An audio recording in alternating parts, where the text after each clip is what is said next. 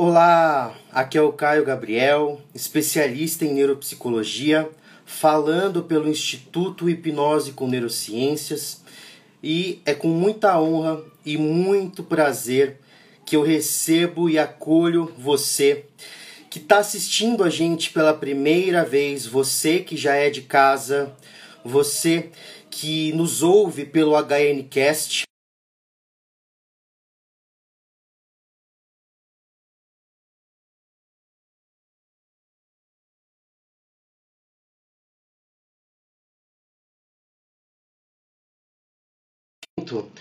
Começa os seus estudos de practitioner, de master e trainer em programação neurolinguística com o André Pérsia, que já está aqui para a gente começar essa nossa live de hoje muito especial.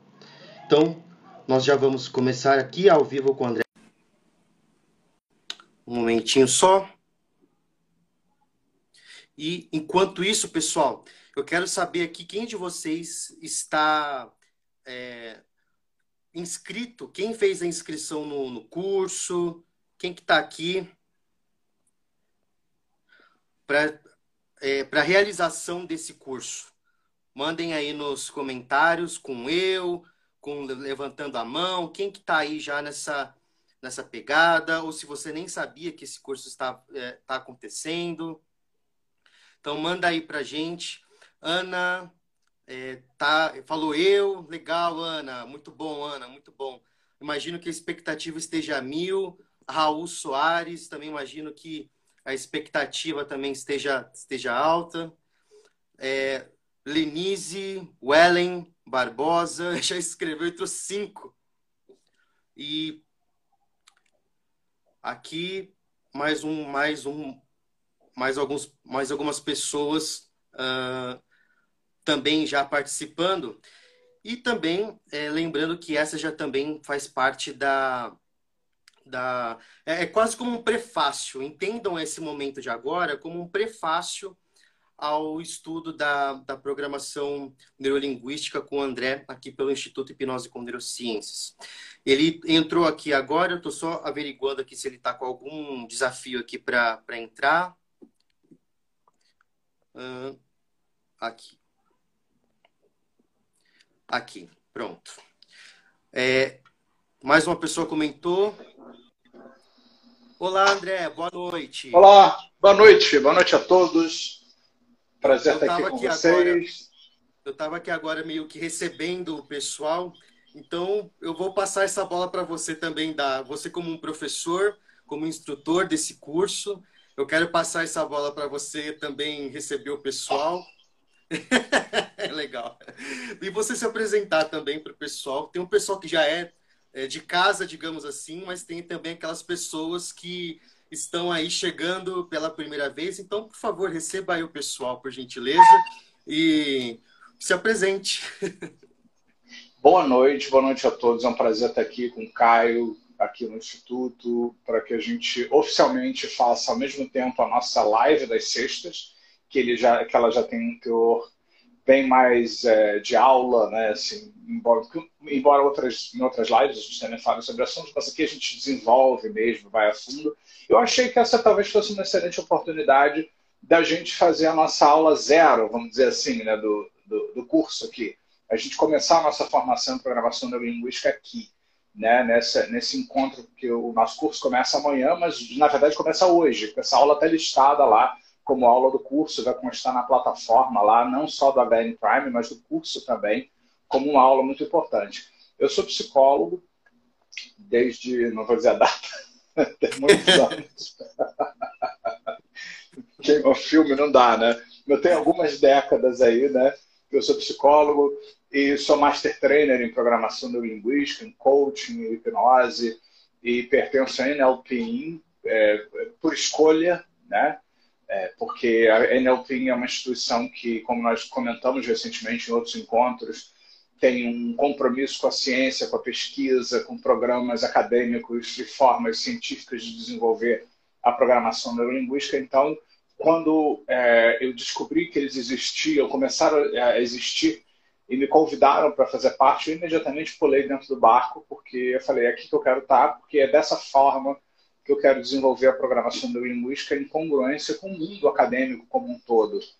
E desde então, né, quer dizer, eu já dava curso há muito tempo antes disso, eu dou formações em PNL desde 2006, né, ou seja, já há bastante tempo, e sem parar. E eu faço várias aplicações, é, escrevi vários livros e crio conteúdos, tanto pagos quanto gratuitos para as pessoas, porque eu quero que todo mundo possa usufruir dessa coisa bacana que é a PNL. E é isso. E agradeço a todos estarem aqui conosco. Eu quero lembrar também, gente, que se vocês quiserem, vocês já podem até pegar os seus cadernos já, já, já começar a aquecer aí. Isso aí. Pra... Não que seu futuro sexual dependa disso, mas. Sim. Vou começar a esquentar o curso, né? Carne Sim, fresca no pedaço. E, então, é, para fins de nivelamento do, do pessoal, tem gente que já tem, já conhece, tem gente que já é practitioner ou master, e tem gente que só leu, e tem gente que não sabe nada ainda. É, você pode destrinchar esse, esse nome PNL e dizer para a gente o que, que significa essa coisa de programar e, esses, e programar esses, esses aspectos neuro, em primeiro lugar, e linguístico depois. E aproveitando, seria interessante, se você quiser, até comentar nesse sentido o que não é a PNL também. Né? Então, o que, que é esse nome PNL, destrinchando esses fatores, e o que não é a PNL nesse sentido, por favor. Eu quero começar com uma observação que você disse que é muito interessante, né, que eu ouço muito das pessoas. Por exemplo, agora nós estamos fazendo Trainers Training. Na verdade, nós estamos fazendo toda a formação em programação neurolinguística e algumas pessoas já fizeram o practitioner, o master. A pessoa diz assim: eu já tenho o practitioner. Você não tem o practitioner. Você tem um practitioner. Você não tem o master. Você tem um master. Eu fiz vários. Eu fiz vários em, instituições diferentes, embora algumas coisas estivessem presentes em, em todos. Muita coisa não estava, porque um era mais da escola do Jutsu, outro era mais da, da escola do Bandler. Uh, enfim, uh, eu, eu, fiz quatro trainers training inclusive um deles Uau. foi o próprio Richard Bandler em Orlando, na Flórida. E, e, cada um deles eu aprendi coisas valiosíssimas. Então você jamais estará perdendo seu tempo se você, de novo, for estudar com um trainer que te inspira.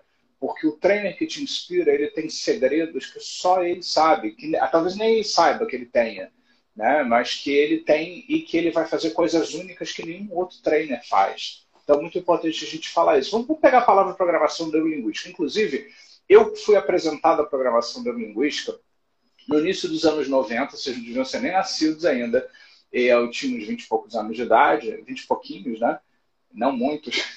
E aí, lá, nessa época, é, alguém falou sobre programação neurolinguística, eu me lembro. Eu estava em Valência, eu estava me apresentando num num congresso internacional de parapsicologia, que eu era muito envolvido com parapsicologia. Eu sou membro da associação é, da Parapsychological Association, que é a Associação Internacional de Parapsicologia, de pesquisadores de parapsicologia.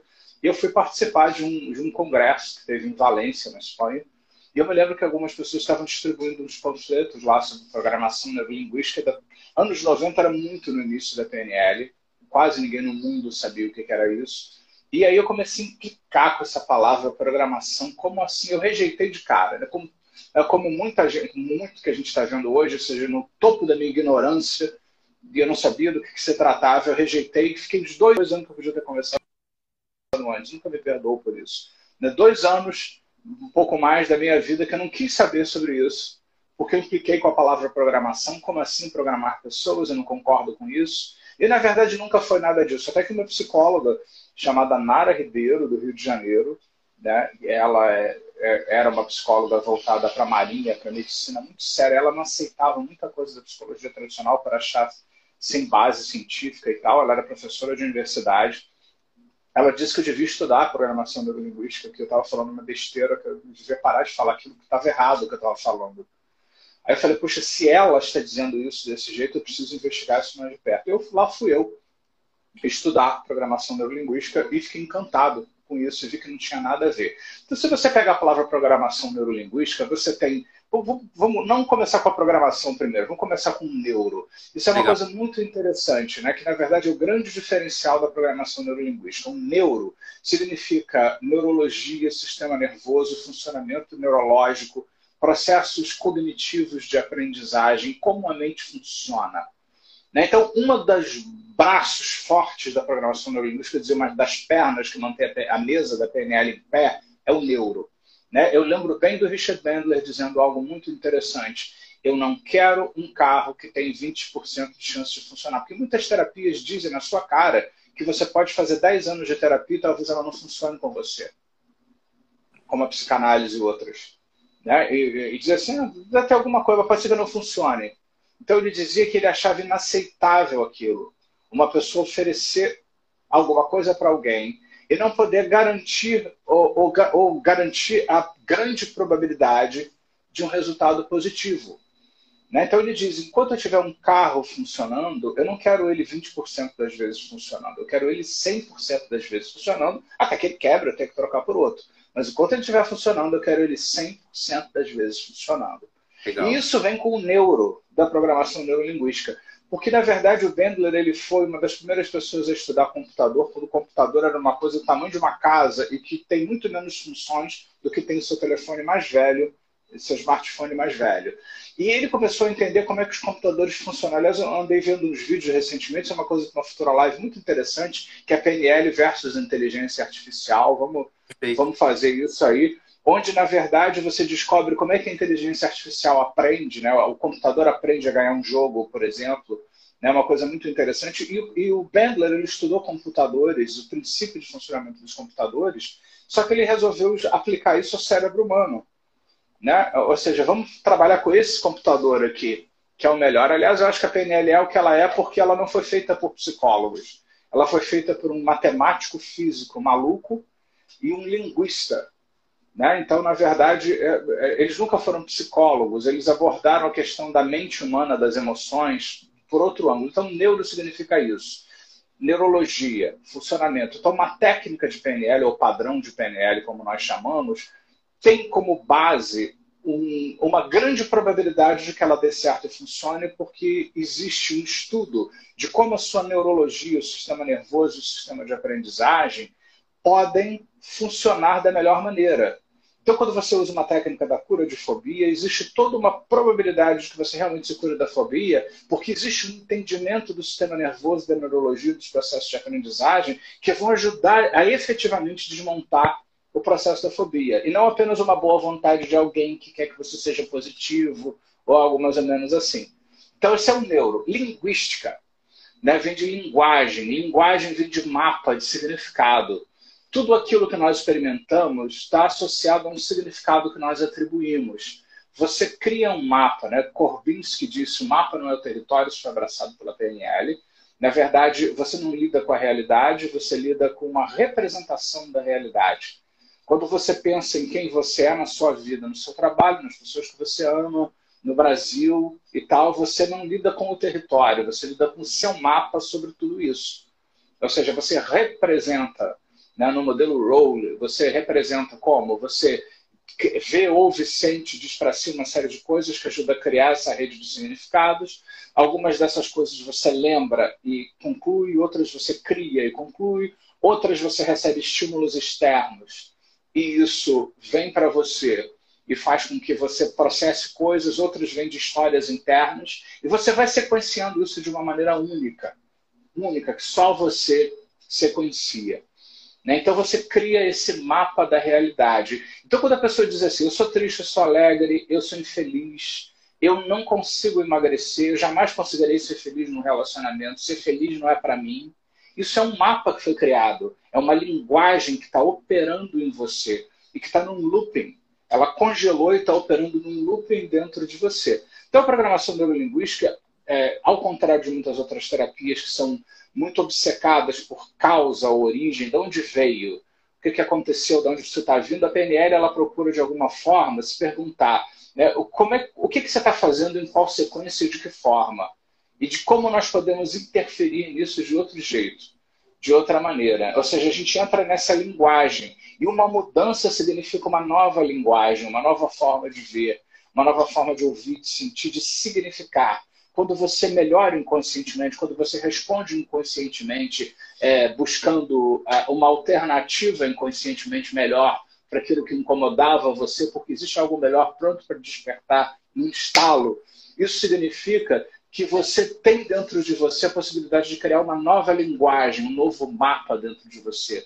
Aí vem a linguagem. E programação significa justamente o entendimento, que eu impliquei tanto com essa palavra, né? Significa justamente o entendimento dessa sequência. Né? Como eu estou sequenciando as coisas.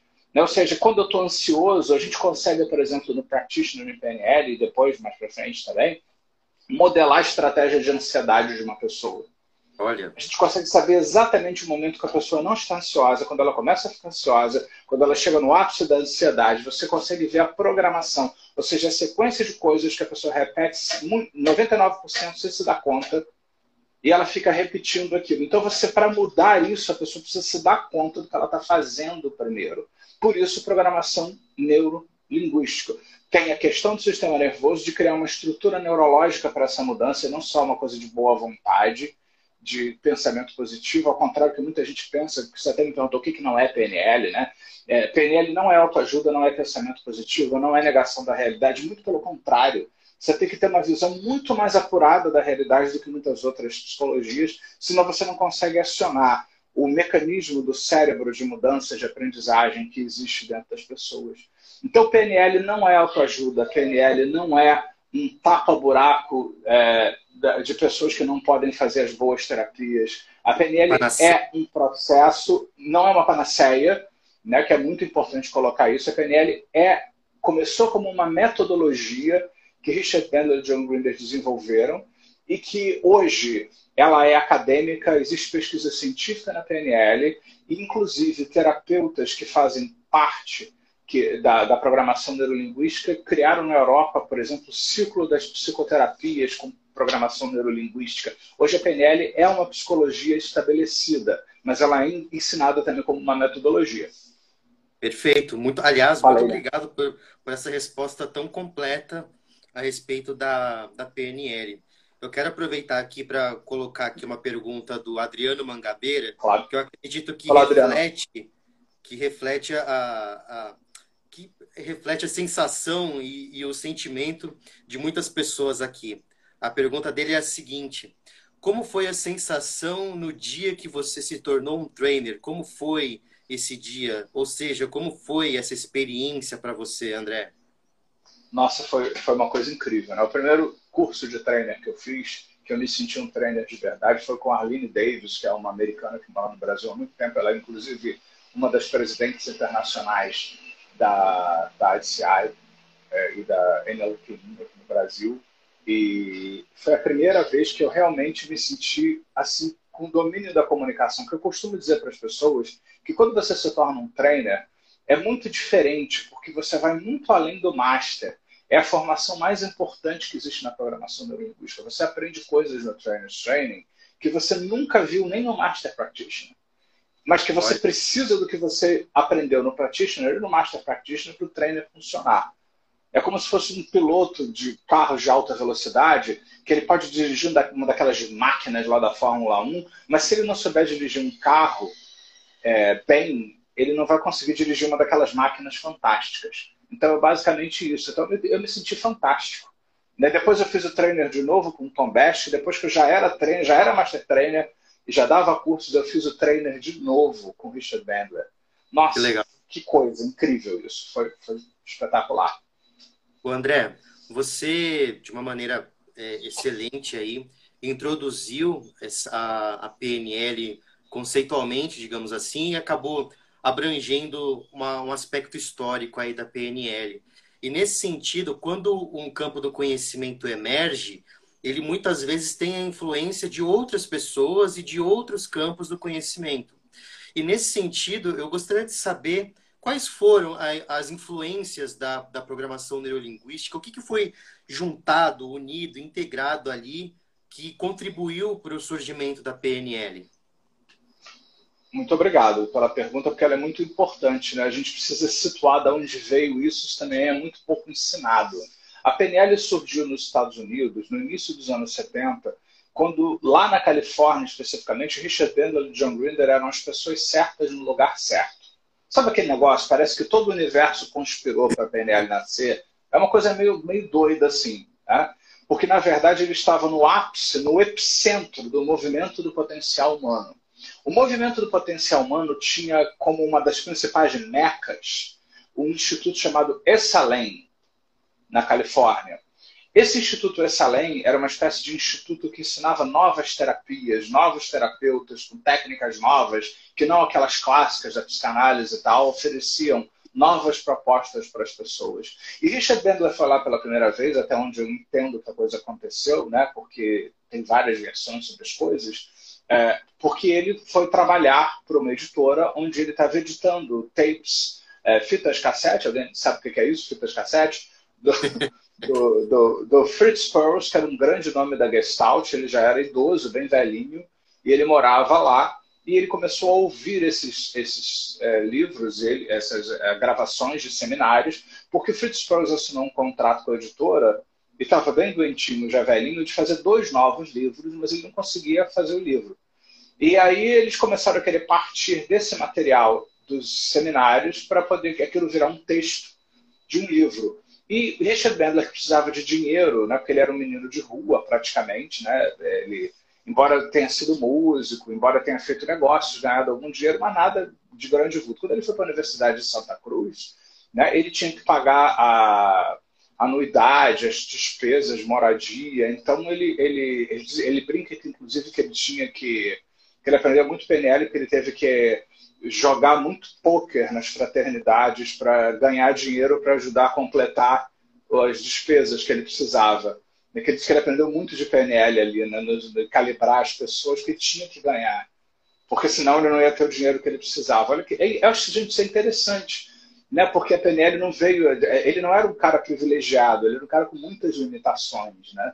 E aí ele, ele é, um dos trabalhos que ele conseguiu numa editora foi editar esse livro do Fritz Perls. Ele começou a ouvir. O Fritz Perls era, era magnífico por fazer perguntas. Ele, ele, trabalhava com cadeiras vazias. Então, a pessoa que tinha um problema, um trauma de infância com o pai, com a mãe, essas pessoas se sentavam nessas cadeiras, não, na cadeira deles e botavam uma cadeira vazia. Ele pedia para que a pessoa imaginasse o pai, a mãe ali diante deles. Ele dizia tudo aquilo que ele queria, botava para fora tudo. Às vezes ele brinca dizendo que o Fitzpatrick é, dava é, um, faixa preta em ataque de móveis, né, de mobília, porque as pessoas atacavam os sofás, os puffs, e chutavam, batiam, destruíam.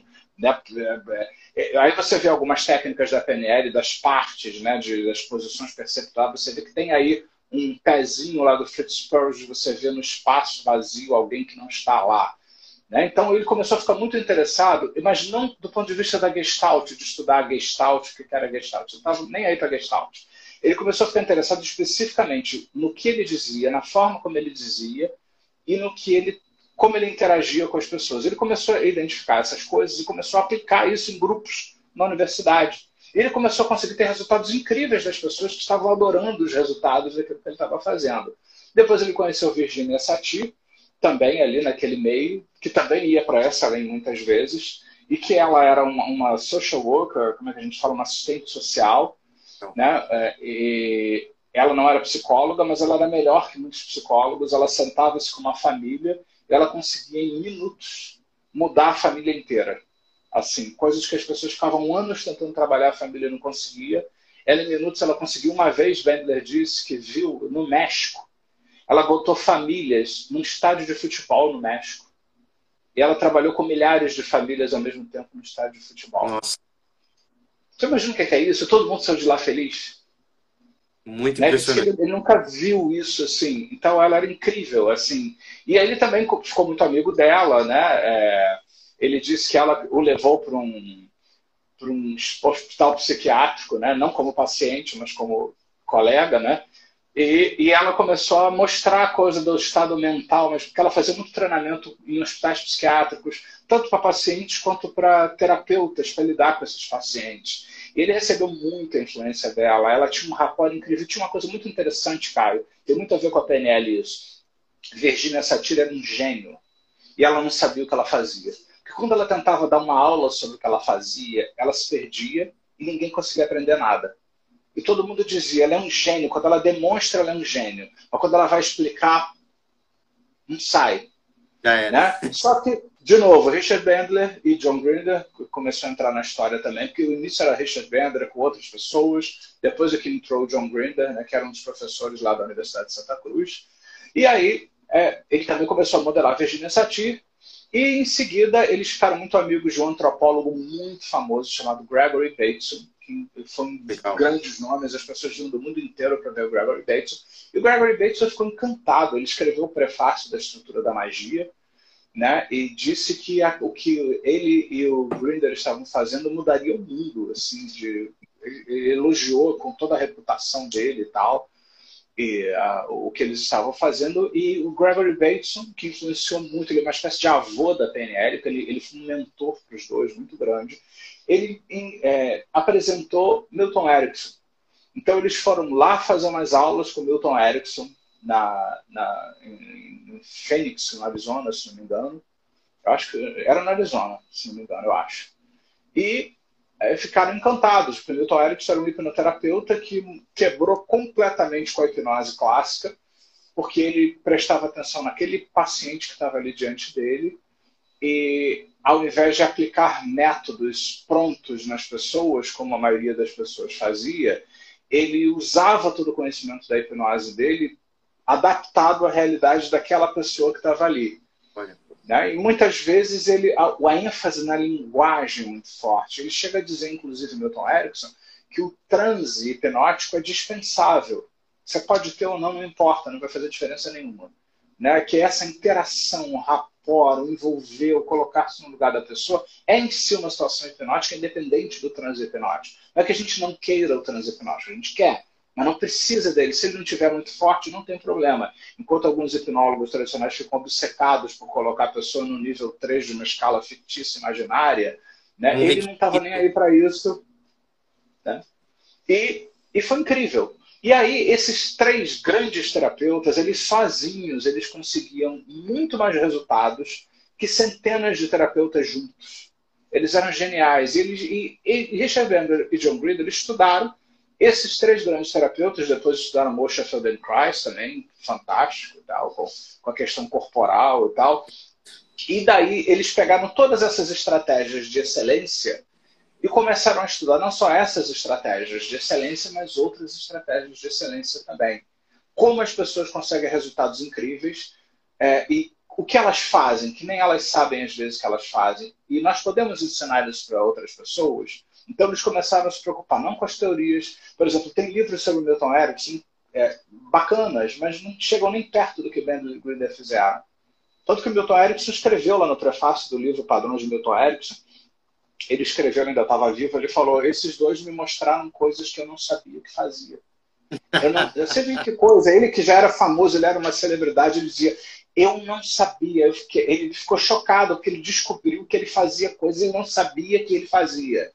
Ele estava tão associado na história que ele não se dava conta. E assim surgiu a PNL, modelando esses três. A primeira geração da PNL, principalmente, é a modelagem desses três grandes terapeutas e mais a modelagem da excelência de uma série de outras coisas que eles fizeram, muito com ênfase nessa coisa do modelo Role, que o Jutes chama de Role depois, ou seja, os trabalhos iniciais da PNL vêm de entendimento de como as pessoas estão representando as coisas, o que, é que elas estão vendo, ouvindo, sentindo dizendo para si, é, o que, é que elas estão lembrando e criando, o que é está vindo de dentro de fora, e como elas sequenciam as coisas. E tinha um cunho muito terapêutico, assim, de ser uma espécie de uma nova terapia, assim, para terapeuta.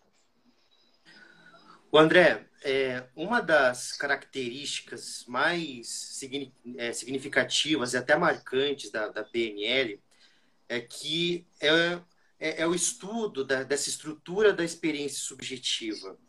Então, esse é um tópico que, para mim, torna, no, no, meu entendimento, que torna a PNL algo único e que décadas depois, hoje, a, a ciência, de maneira geral, está entendendo a importância de você trabalhar com a, a subjetividade. E nesse sentido, o que, que você, você, Agora há pouco você falou sobre a questão do mapa não ser o território. E nesse sentido, o que, que você pode falar para a gente a respeito da percepção humana, da, da, da atenção, da experiência subjetiva, é, é, sobre a compreensão do modelo de comunicação da PNL?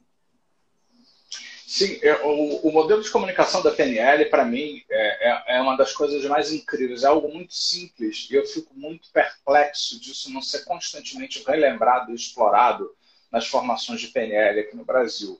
As pessoas até mostram lá qual é o modelo de comunicação, depois nunca mais tocam no assunto. Igual a intenção positiva. Elas falam uma vez, quase que pedindo desculpas, que todo mundo elas não compreendem o que é isso e depois nunca mais toco nesse assunto quando eu falo todas as aulas. Se bobear, eu falo o curso inteiro, todo dia, de intenção positiva. De tão importante que isso aí. Não sou eu que acho isso, não. O também acha. Outras pessoas também acham isso. Bender também, enfim. Então, na verdade, o que, que diz o modelo de comunicação da PNL? Que nós ah, absorvemos informações pelos cinco sentidos desde que nós nascemos. Você vai vendo, ouvindo, sentindo pelos sentidos pelos cinco sentidos, eu diria, no meu trabalho de para-PNL, inclusive até por outros sentidos também, você vai recebendo informações e você vai juntando essa informação. A informação bruta entra dentro de você e vai entrando, só que a informação bruta, ela, ela não, ela não tem sentido, ela está desarrumada. Então, inconscientemente, você começa a agrupar, a arrumar tem três fenômenos que acontecem, que outras psicologias já identificaram também de outra forma, mas é basicamente a mesma coisa, que é a omissão, a generalização e a distorção. O que, que acontece? Como não cabe tudo, você tem que tirar um monte de coisa que não cabe, mesmo que você queira, não cabe tudo. Então você tem que apagar um monte de coisa, você tem que coisa. Isso é omissão ou deleção. Né? A, a distorção é quando você cria um significado. Né? Você olha para uma pessoa cabisbaixa, que sempre foi feliz com você, que sempre te tratou bem, aí passa dois, três dias, essa pessoa está te evitando, tá? assim você começa assim, essa pessoa não gosta mais de mim. Né? Eu tive um caso muito interessante, um, uma pessoa que disse que ia ser demitida, poxa, essa senhora que é minha chefe sempre gostou muito de mim, sempre falou comigo, tem uma semana que ela me evita, que ela vira a cara para mim, eu vou ser demitido. Ele veio para terapia, eu vou ser demitido. Eu falei, calma, você não sabe o que está acontecendo. Né? Talvez você seja demitido, mas você não tem informações sobre isso. Você está interpretando. Né? Só, no fundo, ela tinha perdido um dente, tava, não podia botar um implante, que estava muito inflamada e tal, então ela estava com vergonha de mostrar que ela estava banguela. Né? Então, enfim, olha como é que a gente funciona. Isso, isso é distorção. Distorção são as interpretações. A gente precisa fazer isso. Todos nós distorcemos. Porque todos nós precisamos fazer sentido das coisas você vê um monte de manchas de tinta, né? tirando as do Rochat, porque todas elas parecem realmente órgãos genitais, né? Então, claro que você vai ver órgãos genitais e os psicanalistas dizem assim: ah, olha só, ele tem um problema sexual. Mas realmente, se você olhar, eles parecem órgãos genitais mesmo. Mas quando você olha manchas de tinta, coisas como essa coisa que tem aqui atrás e tal, o que, que você vai ver? Você começa a ver um monte de coisas ali. Eu, eu, quem já teve a oportunidade de ver quadros impressionistas, eu, por exemplo, eu adoro ver Van Gogh e outras coisas assim. Quando você vê a obra de Van Gogh outra coisa, você dependendo do ângulo da luz, da direção, você pensa que uma experiência totalmente diferente daquilo. Então, o que, que acontece? Você distorce para gerar significado. Então, quando a gente entende alguma coisa, você está distorcendo. Né? Porque você aproxima aquela experiência que você está tendo de uma coisa que você conhece. E aí você encaixa, ah, isso deve ser porque ela gosta de mim. Isso é bom, isso parece algo que eu devo me afastar porque não é muito bom. Por quê? Porque você detecta alguma coisa ali parecida com outra e você, e você distorce e depois generaliza. Então, põe lá nesse. A generalização justamente é isso, é quando você aprende alguma coisa em algum lugar e aí você generaliza. Por exemplo, a criança põe um choque, dá um choque na tomada, enfia um, um garfo na tomada. Nunca mais ela encosta na tomada. Não. Né? Por quê? Porque ela generalizou. Ou seja, eu, eu encosto ali, eu levo um choque. Essa é uma generalização útil. Né? Mas às vezes a gente omite coisas que talvez não deveria, a gente distorce, cria significados que muitas vezes a gente não deveria criar, né? porque não tem só aquele significado, tem outros possíveis. Aquela foi a sua experiência, não a verdade. Essa é a coisa que o Bendler bate lá com o Tony Robbins, que ele, o Tony Robbins diz que ele se transformou numa pessoa nova quando ele é, resolveu que ele tinha que transformar o medo em coragem e para isso ele tinha que andar na brasa. E, o Bentler diz que nem todo mundo tem medo e nem todo mundo precisa transformar o medo em coragem, sobre de cada um, e nem todo mundo precisa andar na brasa para fazer isso. Até porque nem todo mundo generaliza da mesma forma. Boa. Então a gente faz essas três coisas, a gente organiza tudo isso. Então quando você organiza sem saber, você cria valores, crenças, metaprogramas que vocês depois vão ver no Practitioner, que são umas tendências que nós temos para uma série de coisas. Você, as, as, memórias, inclusive, né, gente? Aqueles que pensam que memória é uma gravação exata da realidade, desculpa. Memória é uma distorção que você tem sobre algo que aconteceu. Né? Muitas vezes você muda totalmente a visão de algo que aconteceu quando novos elementos aparecem. E aí, com isso, com, com essa coisa de crenças, valores, metaprogramas, tudo isso que você vai organizando essa enxurrada de coisa que entra pelos cinco sentidos, você vai criando um mapa, o que a gente chama de mapa. Isso cria o seu mapa. Ou seja, o mapa da realidade que é a sua interpretação da realidade, cheio de distorções, omissões, generalizações. Você pode fazer toda a PNL do mundo, toda a terapia do mundo, você sempre vai omitir, generalizar e distorcer, porque não cabe tudo, a totalidade não cabe na sua consciência. Você vai ter que omitir, generalizar e distorcer. O que, que é a coisa saudável? Quando você omite, generaliza e distorce, mas você mantém uma abertura de questionamento. Eu estou feliz com isso que eu estou omitindo, generalizando, distorcendo? Ou preciso rever esse mapa? Né? Será que de repente eu estou com uma visão da realidade que não condiz com a realidade? Né? Será que eu preciso fazer alguma coisa a respeito disso? Né? Então, o que, que acontece? Esse mapa ou significados dispara uma série de estados. Então, vamos supor que a pessoa tem uma série de experiências equivocadas. Né? Por exemplo, eu pego algumas pessoas, alguns jovens, por exemplo, que hoje em dia a gente vive uma época que a pornografia é acess... todo mundo acessa a pornografia de graça e com toque do dedo. Né? É, então que vem um monte de. Já peguei vários casos assim. Vem um monte daqueles atores pornô com as performances incríveis e tal, aí bate lá na minha porta. Então, eu tenho um problema sexual. Eu falei, por quê? Eu onde? Tá. Né? Aí a pessoa diz assim, eu tenho problema sexual. Por quê? Eu não consigo ter aquela performance toda, eu não consigo, né? Aquilo, aquela coisa fantástica que leva dias na edição do, do, do filme pornô, e aí o que a pessoa faz? Esse significado que ela cria gera um estado. Eu fico desanimado, tenho medo de me aproximar de uma pessoa porque eu não consigo ter aquela performance dos atores pornôs. Então eu não sou um bom amante. Né? Então eu, eu, eu experimento um estado para baixo, ruim em relação a isso. Isso afeta a minha fisiologia, inclusive bloqueia a minha fluência sexual e, consequentemente, meu comportamento é problemático de evitação, de medo diante da possibilidade de ter relação sexual. Então, esse é o modelo da, da comunicação da PNL, que é a base da PNL.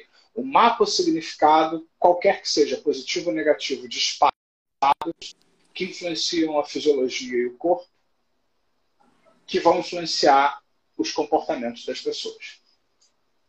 Eu vou aproveitar que tem uma pergunta do Edgar Ribeiro. Eu vou fazer uma pergunta e juntar com a, com a dele, que eu acredito que vai ser, bem, vai ser bem interessante. Ao longo do, do tempo, a, a PNL ela acabou deixando de ser um domínio de pessoas específicas e se tornou uma abordagem bastante abrangente em termos de prática e de pesquisa. E nesse sentido, quais são as escolas da PNL que nós temos hoje? Quais são os expoentes? E complementando com a pergunta aqui do Edgar Ribeiro, ele colocou: compensa ler os primeiros livros do, do Bandler? Sim, sim, são a base da PNL, compensa sim. Muito embora eu estou muito feliz porque ele disse que vai, que já reescreveu todos eles, que eles vão ser publicados, já disse até a editora que vai publicar, eu todo, todo mês eu checo lá a editora para ver se eles já publicaram. Ele vai fazer uma versão é, contemporânea da estrutura da magia e de vários outros é, livros. Aí compensa assim que é a base da PNL. Aliás, eu acho que se mais pessoas lessem esses livros clássicos da PNL, eles fariam menos besteira, como eu vejo por aí nos YouTubes da vida. Né? Então, sim, a PNL começou com Richard Bandler, é, com outras pessoas, ele tentou uma ou duas pessoas, inclusive uh, tem um aí hoje que vive de dizer que ele era o primeiro da. Você é o nome dele. Né? que ele vive de dizer que ele era o primeiro da PNL antes do John Grinder e tal, até que ele se afinou lá com o John Grinder e eles estabeleceram isso. Ele escreveu a estrutura da magia, que foi a tese de, da faculdade lá dele, da formação dele, melhorada depois e tal, mas a base do que ele estava estudando era a estrutura da magia, que é um livro denso. Tanto que a estrutura da magia 2, para quem lê inglês, se você lê inglês, não leia a estrutura da magia 1, não, lê a estrutura da magia 2, que foi publicado anos depois, em 1975. A estrutura da magia 2 é bem mais didático, bem mais fácil. A estrutura da magia 1 é um livro denso, acadêmico, meio. É, se você é, não, entende direito ainda de PNL, você pode ficar entediado e ficar meio perdido. Mas a estrutura da magia 2, você encontra isso no Kindle, no, no, enfim. Por aí ele é bem mais interessante. Né? Porque ele pega a ideia da estrutura da magia 1 e eles e, e, e transforma numa coisa mais interessante. Então, é, Bender e Grinder desenvolveram a PNL, e no início eram eles dois que faziam isso, e aí isso atraiu um bando de gente no mundo inteiro, assim, eles viraram uma sensação, assim, nos Estados Unidos, no mundo inteiro. Uma coisa, assim, incrível, assim, que, que começou a acontecer. E, com o tempo, depois de 10 anos, eles começaram a ter divergências, o Bender e o Grinder. Se não me engano, o último curso que eles deram, alguém me disse que foi em 1980, alguma coisa assim foi o último que eles deram juntos. Assim, porque depois cada um foi para o seu lado.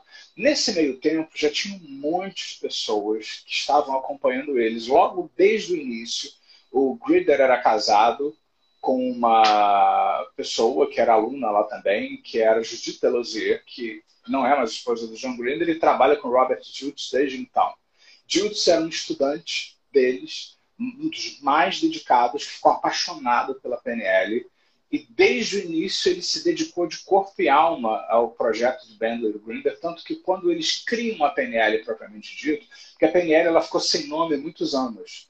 O nome PNL só apareceu em 74, 75, assim, por, mais ou menos em torno disso. É porque antes disso eles chamavam grupos de gestalt, eles não sabiam direito o que eles estavam fazendo. E aí, aí eles entenderam que eles tinham criado um novo campo né? E aí, quando eles decidiram criar esse novo campo, os livros que já, já, já havia o Salto de Príncipe, já havia a estrutura da magia, aqueles livros clássicos, e aí eles criam os livros que definem a PNL. Infelizmente, eles não foram traduzidos para o Brasil, que é o PNL 1, Programação Neurolinguística 1. Né? Eles iam escrever o 2, não escreveram, depois o Dito escreveu sozinho com a Judith Delosier. Então, eles escreveram esse, esses livros, já com a participação da Judith Delosier, do Robert Jutes, então, tanto a Judith Delosier como, como Robert Jude estavam ali juntos com o Bender e Grinder na, na, criação, na conceitualização. Eles ajudaram a definir que o curso era uma coisa embolada, só que você ficava um mês lá com os dois.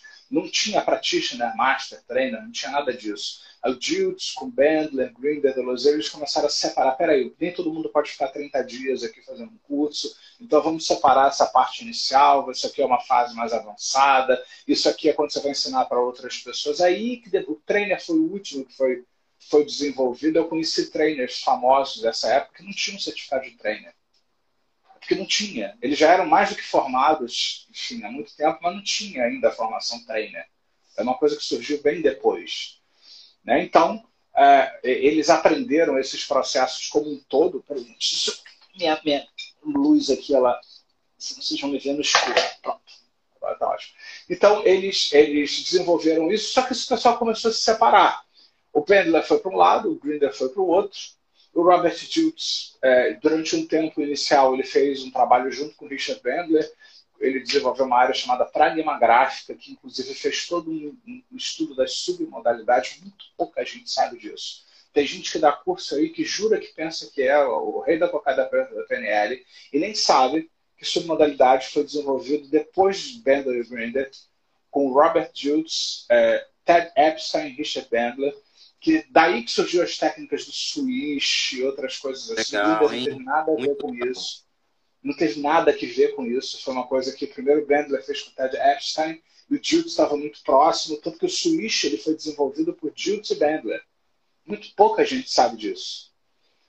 É, que é, é, é muito interessante isso.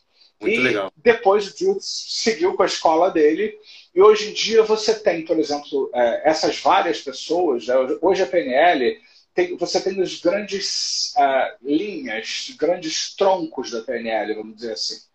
É, você tem hoje quem? Você tem o Richard Bandler, que continuou fazendo a PNL e ele desenvolveu o DHE e o NHR com uso intenso das submodalidades. O Grinder ele desenvolveu um novo código lá nos anos 80, não tão novo agora, né? então é, onde ele também faz um trabalho mais introspectivo, voltado para uma série de coisas.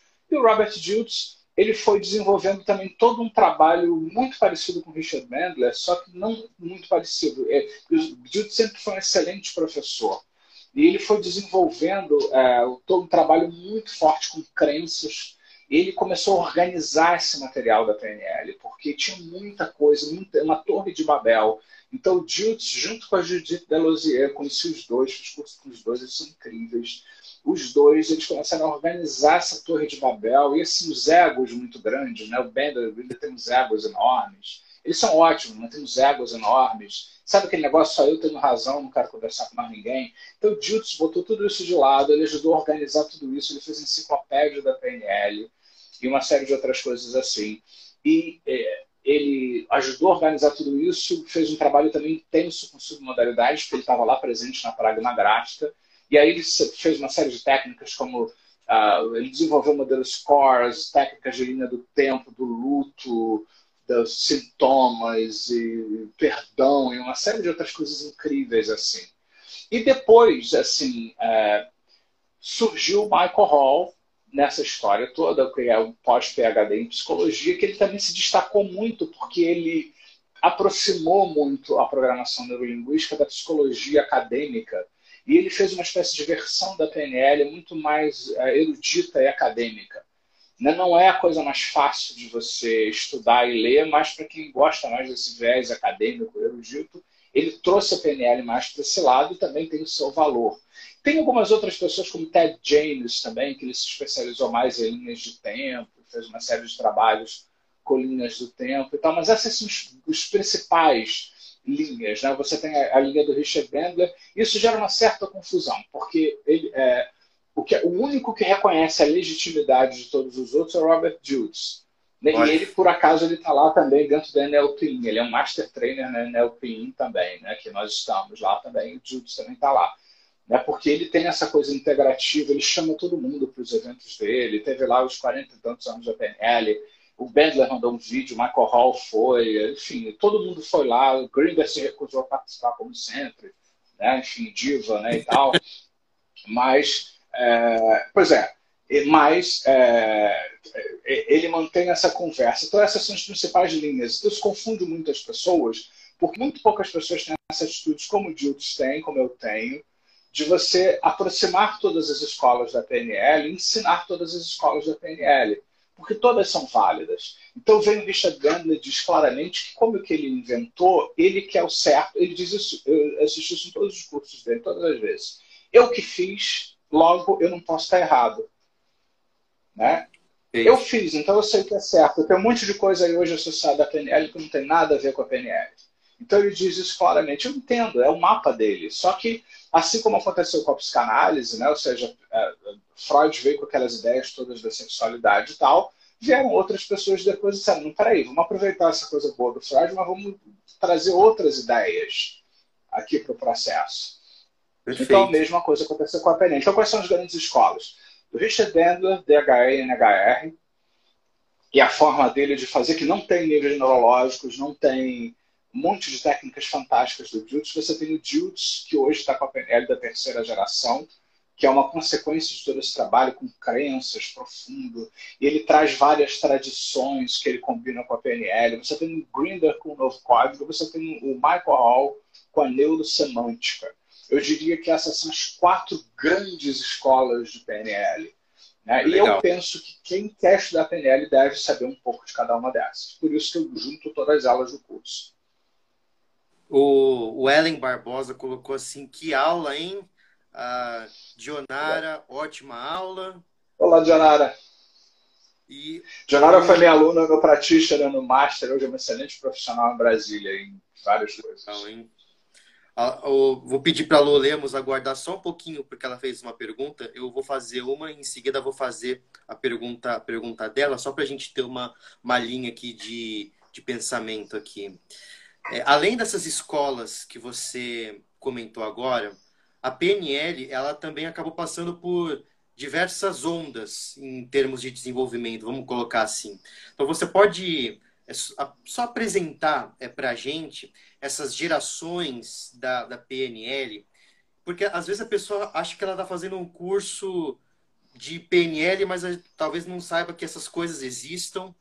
E como cada geração é, otimizou o modelo da PNL como um todo? Ok. Uh, bom, essa é uma interpretação do Diltz, porque o Diltz sempre foi uma espécie de biógrafo da PNL, vamos dizer assim. Né? Porque ele junta todos, ele legitimiza todos, ele reconhece todos. Então, quando ele olha como um todo, se você vai para o Bendler, por exemplo, ele vai dizer: não tem gerações da PNL, tem só eu, eu que sei o que é o certo. Mas ou, ou, quando você pega o Jutes, que ele realmente inclui essas pessoas. E, gente, eu adoro o Bendler, tá? Ele é meu herói, eu adoro, ele é fantástico, ele é incrível. Eu tenho uma influência absurda dele, absurda dele, em termos de pegada, de indução e tal, mas eu sei que ele não detém mais, ele não é mais dono. Ele diz que, o pessoal dele diz que só os trainers do Richard Bendler são trainers de verdade, só os master trainers reconhecidos pessoalmente por Richard Bendler são master trainers. Isso não é verdade. Desde os anos 80, ele não é dono da PNL sozinho e o Jutes reconhece. Outras instituições como a NLP têm direito legal. Né? Tem gente que diz assim, porque eu sou licenciado. Eu também sou licenciado pela NLP.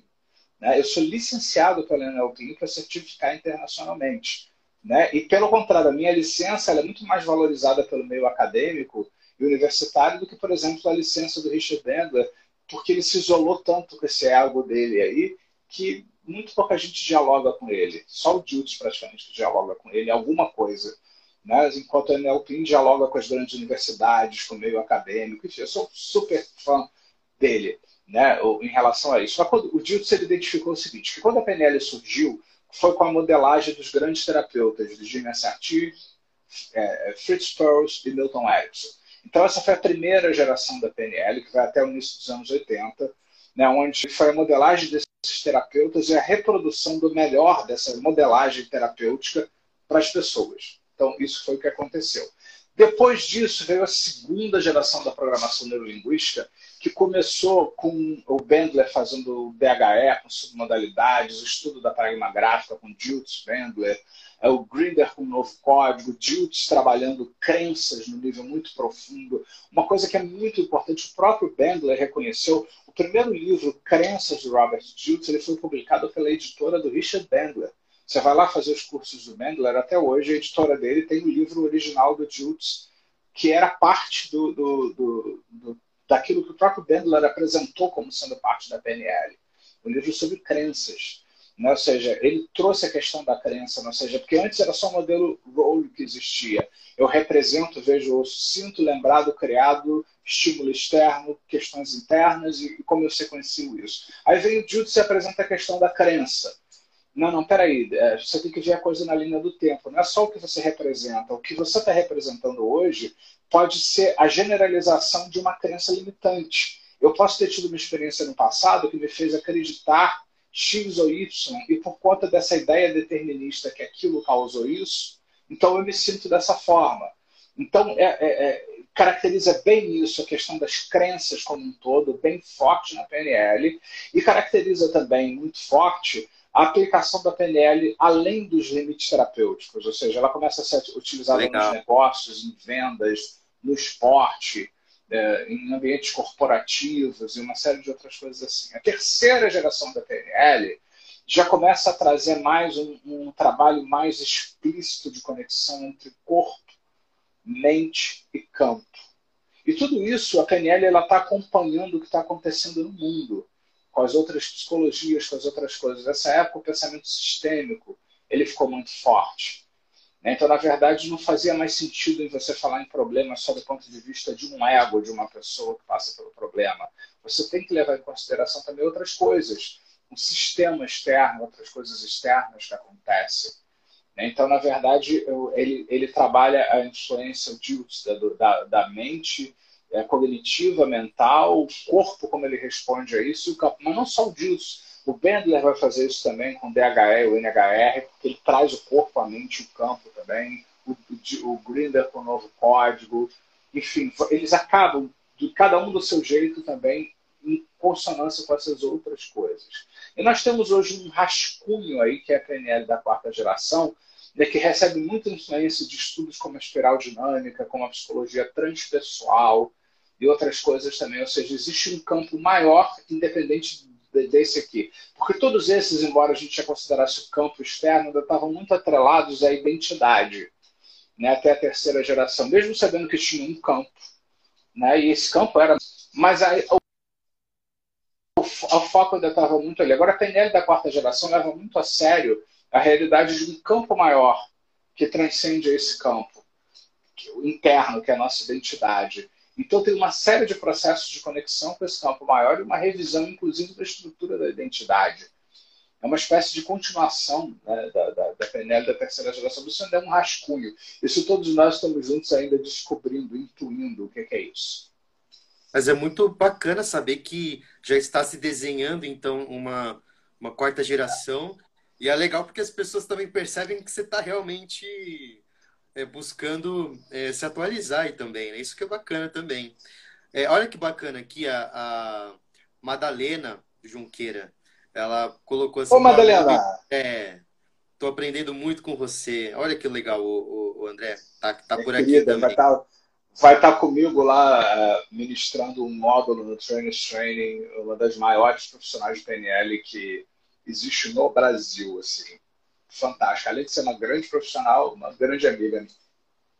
O, a Dionara colocou o seguinte, que o curso com o André Pérez é sempre o melhor e que aprender com ele é ter liberdade e segurança na aplicação das técnicas. Tem um comentário um pouco mais abaixo. Obrigado, que o André tem o, o, o André tem o dom de tornar simples e interessante até as temáticas mais teóricas. Muito bom. Eu vou aproveitar aqui é. então para fazer a, a, pergunta que a Lolemos fez. Estou subindo aqui um pouquinho. André, as distorções e generalizações são é, têm como base o nosso mapa interno. Podemos dizer que a distorção e generalização termina quando se cria significados linguísticos ou uma generalização sobrepõe? Eu não diria que as generalizações terminam. Você muda a generalização que estava rodando, vamos dizer assim. Vou pegar a linguagem do computador, você muda o programa que estava rodando, porque você vai continuar omitindo, generalizando, distorcendo o resto da vida. Isso não é negativo. Isso é como a gente funciona. Na verdade, essa linguagem ela, ela é estudada pela psicologia cognitiva, pela psicologia experimental. A gente funciona assim, a gente distorce, a gente omite, a gente generaliza, a gente faz essas coisas. Isso faz parte do processo de pensar. Mas sim, na hora que você é, muda, por exemplo, a pessoa tem uma generalização negativa, eu já dei esse exemplo algumas vezes. Né? Eu, eu me lembro uma vez que o Bendler estava lá demonstrando para alguém que tinha um rapaz, assim, eu vim aqui, ele pediu para ser voluntário, né, porque eu tenho uma, como é que ele falou, lingering intimidation. Eu tenho uma, uma, uma eu, eu me sinto intimidado de forma avassaladora. Ele perguntou como é que é isso, né? Ele falou, ah, eu ai, fez uma postura assim. Eu estava lá presente, né? Ah, eu fui uma criança pequena e frágil. Ele interrompeu. Todas as crianças são pequenas e frágeis. Eu quero saber o que, que houve. Ou seja, aquilo ali era uma das bases que ele havia construído no modelo SCORE do Jutsu, ou seja, era uma crença limitante que, porque ele tinha sido uma criança pequena e frágil, então ele hoje sofre de uma intimidação avassaladora. Tá? E, na verdade, o que o, o, o Richard Bandler começou a fazer, que é uma das coisas que a gente faz, é começar a achar é, inúmeros exemplos onde aquela generalização não cabe. Ou seja, toda generalização é uma tentativa inconsciente de convencer que só existe uma solução, uma interpretação para as coisas. Na verdade, existem várias. Né? Então, você tira a pessoa daí. As técnicas do Jiu-Jitsu da prestação verbal, que nós vamos aprender no Master, né, também são isso. Você faz uma série de perguntas que tiram a pessoa daquele transe de que só existe aquela crença limitante, porque você vê de todos os ângulos possíveis diferentes essa questão. O, o André, eu posso fazer uma pergunta bem contra-intuitiva para você? Pode.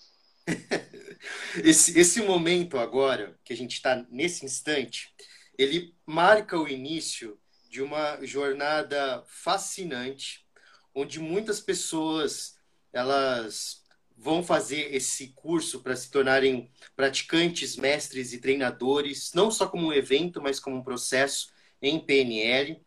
Agora, como as pessoas sabem que elas estão fazendo uma formação de excelência?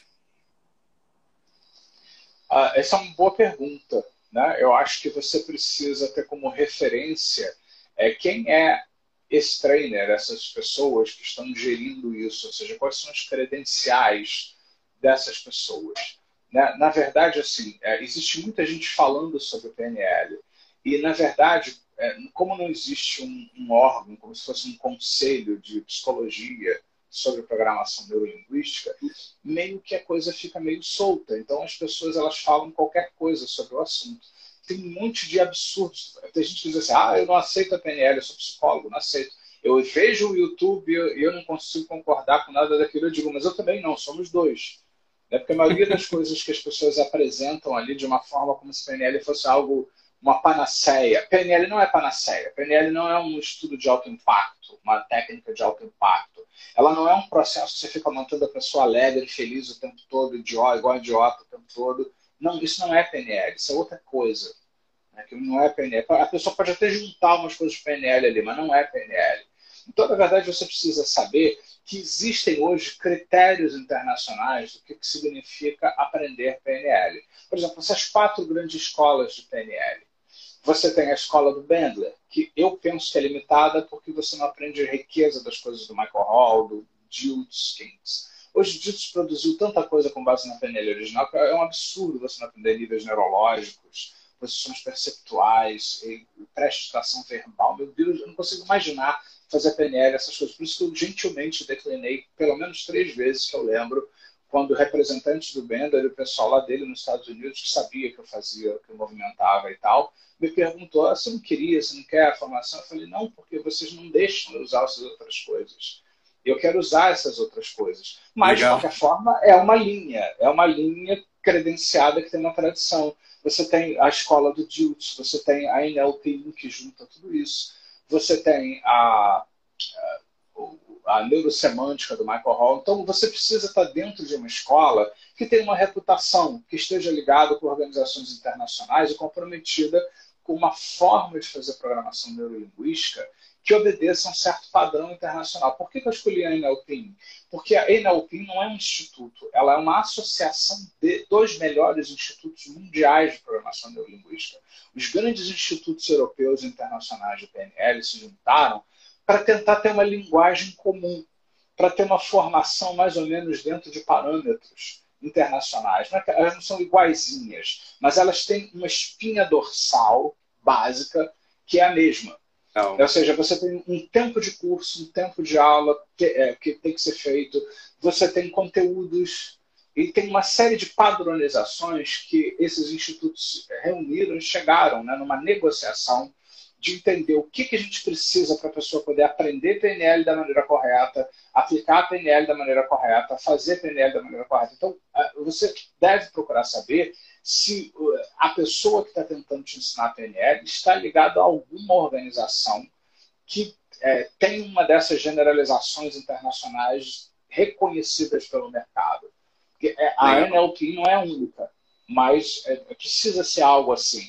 Não pode ser uma coisa intuitiva do cara que acordou, resolveu misturar um monte de coisa na PNL, que não tem nada a ver, porque ele acha que é legal e tal. Isso não é PNL. Né? Ou seja, você tem muita liberdade mas você tem um compromisso com uma estrutura ali de qualidade. Eu zelo Sim. por uma estrutura de qualidade por ser Master Trainer da NLP. Depois, depois dessa pergunta meio balde de água fria, eu vou fazer uma. Eu, eu vou pedir para o pessoal aí é, comentar o que, que, vocês estão achando dessa aula. O feedback de vocês é muito importante. Lembrando que isso, na verdade, é um prefácio digamos assim, do que vocês vão ver na, a partir de, de amanhã. Eu vou colocando aí o que vocês vão aprender, o que vocês estão achando dessa aula de agora. E enquanto isso, eu vou fazer aqui duas últimas perguntas, uma minha e outra aqui agora do José Benedito, que ele perguntou o seguinte: a PNL em si já se concluiu ou sempre vai se agregar alguma coisa? Olha, eu acho que nunca vai se concluir, José Benedito, nunca. Porque, na verdade, o ser humano ele está em constante evolução. Né? Então, não, você não pode concluir se o objeto de estudo da PNL é um, um ser em constante evolução, não faz sentido né, você concluir alguma coisa. Por isso que eu bato muito de frente com algumas escolas psicológicas tradicionais que pensam que em 1890 e poucos chegou alguém que entendeu tudo sobre como a mente funciona. E aí agora a gente não precisa pensar muito a respeito disso, só um pouquinho a mais além da, daquilo de 1800 e pouco. Isso é, é, é, é despautério, assim. Né? Na verdade, nunca vai se concluir. Existe um, um conjunto de estruturas na PNL que se mantém. Né? Que é, elas estão lá, elas se mantêm. E, e é, é, perpétuo isso, vamos dizer assim, imagino né, que seja. Mas o próprio Bedler e Grinder mesmo já, já revisaram muitas coisas. Por exemplo, o, o Bedler diz que não faz mais sentido hoje fazer requadramento em seis passos, né, porque ele tem outras coisas muito melhores mais rápidas. Por que, que eu vou fazer requadramento em seis passos? Né? Enfim. Perfeito. O, o Ellen Barbosa. Ah, tem, tem uma antes aqui. A Andrea colocou aula fantástica. O Ellen Barbosa, extraordinariamente fantástico. Janaína, explicação muito boa, não tem como ser menos. Com André Pérsia, parabéns. Aula Obrigado. sensacional. O André é claro, é bem claro, tecnológico e abrangente, cada fala é um aprendizado, concordo totalmente. Eu acho, o Ricardo colocou o seguinte, que acho, acho muito importante desmistificar as coisas, e o professor Pérez está fazendo isso nesse momento. Alô Lemos, excelente aula. Obrigado. André, é nível de excelência master. Com certeza, gente. O André, para terminar esse momento de agora, eu acredito que o pessoal já está bem inspirado para essa, essa jornada é, que está acontecendo, você tem alguma recomendação para amanhã? Muitas pessoas estão engajadas já no curso. Eu quero saber para o pessoal se você tem alguma recomendação para o pessoal amanhã, de ter, de pegar alguma coisa, de ter alguma coisa, recomendações que você tem assim de maneira geral para o pessoal é, que vai é, começar o curso. Eu quero aproveitar e dizer que nossos encontros aqui de sextas-feiras vão funcionar como uma espécie de aula mesmo do curso, tá? Mesmo que você, por acaso, isso não possa assistir, essas aulas vão ficar lá na, na plataforma, porque nós vamos sempre aqui discutir coisas relevantes para a nossa formação. Se você puder estar aqui ao vivo com a gente, melhor ainda toda sexta-feira. A minha recomendação para você é que assim, PNL é um processo que tanto é de desenvolvimento pessoal, quanto a um processo de desenvolvimento profissional. Você pode aprender PNL para ensinar e aplicar a PNL como profissional de PNL, ou você pode fazer o que quer que você queira da sua vida e usar a PNL não como o nome da PNL, mas como uma base para aquilo que você faz. Você pode ser um atleta e usar a PNL, como muitos já fizeram, inclusive famosos aqui do Brasil, que tinham um treinamento de PNL por trás, mas aquilo não era nem falado, mas a gente via que tinha. PNL estava ali por trás fora. Você pode ser um grande executivo e liderar sua equipe de vendas e negócios usando a PNL, sem nunca falar a palavra PNL, mas usando tudo que você aprendeu da PNL. Então, decida como você quer usar. A minha recomendação é que você que é aluno do curso, né, que quem ainda não está lá, vai lá com a gente, você nunca vai ter uma oportunidade nova como essa de fazer esse curso. Não vai ter mesmo, isso não é papo, não, não vai ter mesmo, tá? Porque depois não, não, isso é temporário por causa da pandemia. É, por isso nós pegamos essa oportunidade e as condições são excelentes. O que eu recomendo é que, a partir de amanhã, nós vamos fazer uma série de práticas, um monte de práticas de programação neurolinguística, que você é, junte-se com as pessoas, com seus colegas de curso que já estão lá no grupo e já comecem a se oferecer para fazer essas práticas. É, evitem deixar ficar passando de uma semana para outra. Por exemplo, amanhã nós vamos ver dois, três padrões de PNL práticos, né? por exemplo. Não sei, acho que é mais ou menos isso. Então, dê um jeito de fazer de hoje a antes do próximo final de semana esses padrões com seus colegas de turma, principalmente aqueles que estão pleiteando a, a certificação internacional, é muito importante colocar uma coisa, Caio. Nós não estamos vendendo a certificação internacional. Nós estamos vendendo um curso que pode te dar um direito a uma certificação internacional se, somente se, somente se você cumprir tudo aquilo que precisa ser cumprido. Perfeito. E uma dessas coisas é você fazer 80% das práticas né, e documentar isso para que a gente possa acompanhar. Nós vamos ter um, o pessoal da equipe que vai ajudar, eu vou ter um trainer supervisor junto com o pessoal da equipe que vai estar ajudando a gente também a fazer isso. O Instituto vai, vai disponibilizar, não nesse final de semana, mas a partir do próximo, de manhã, nosso curso é à tarde, né?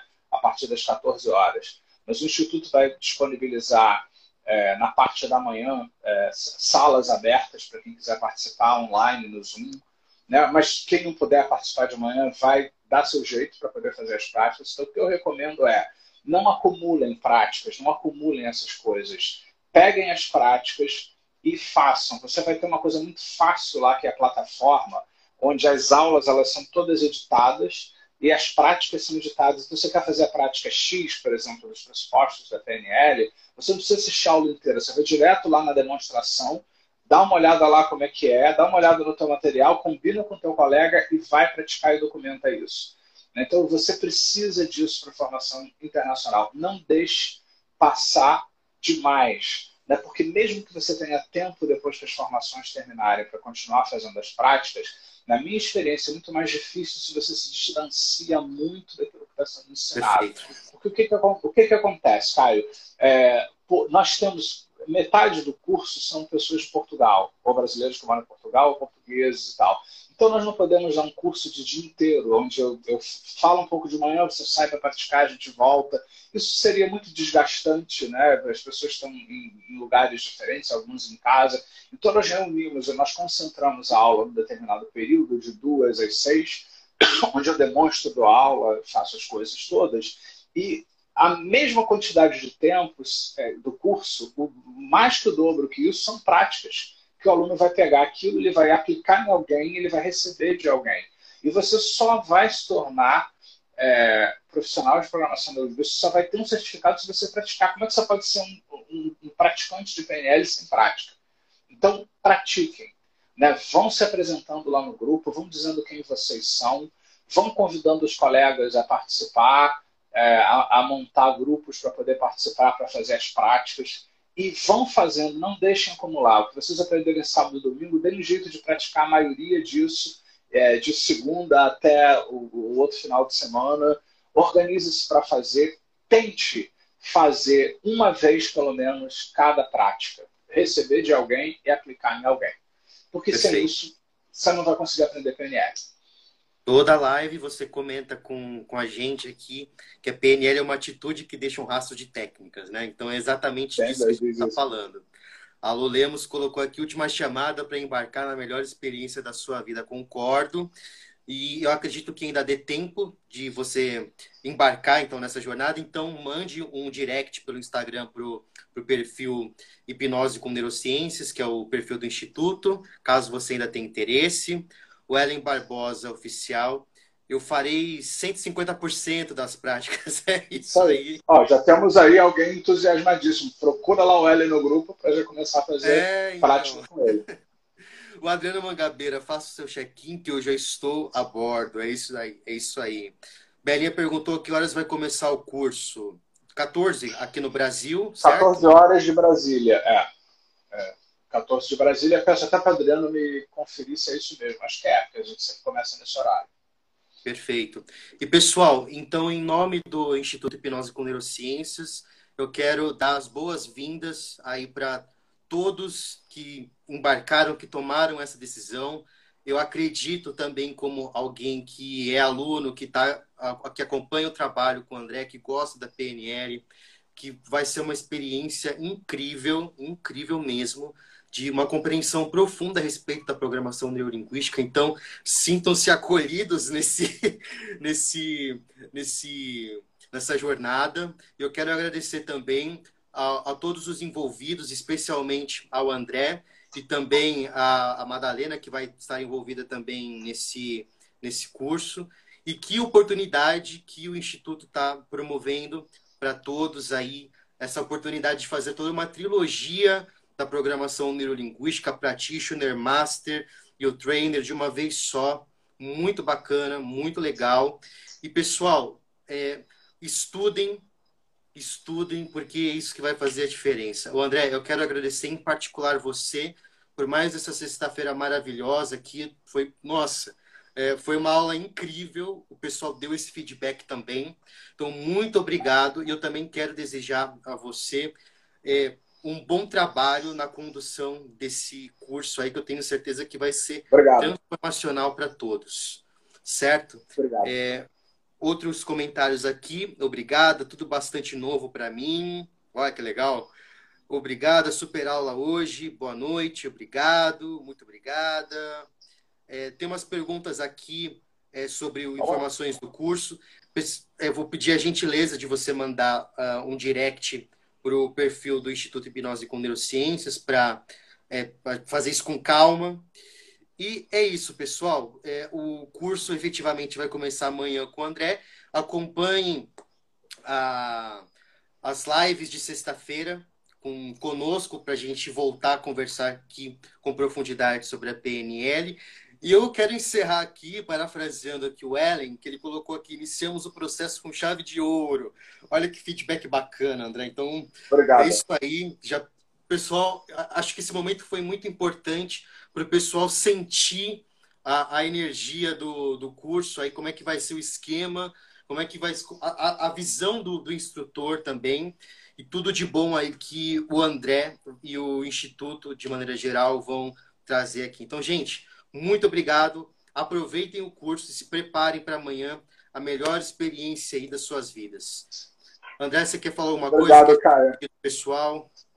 Quero agradecer a todos por estarem aqui e acompanhem a gente aqui às sextas-feiras, porque nós, é, essa nossa aula de sexta ela vai ser muito especial sempre, porque tem uma série de assuntos que, inclusive, a gente vai desenvolver alguns braços disso aqui no, né, nessas lives, como, por exemplo, estratégias, e outras coisas assim. Nós vamos trabalhar essas coisas aqui.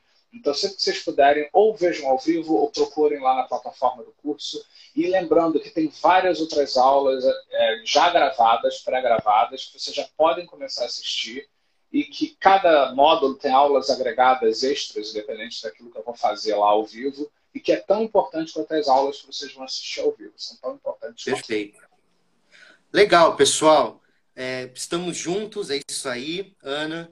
Então, pessoal, eu vou encerrando a live por aqui e já se preparem porque o grande dia já está por vir. Então, pessoal, um grande abraço e até para alguns aí amanhã e para o pessoal aí que é, ainda vai se engajar com a gente na próxima sexta, até sexta-feira que vem. Tchau, tchau, pessoal. Até logo. Um abraço para vocês e bom abraço a todos. Obrigado, Caio.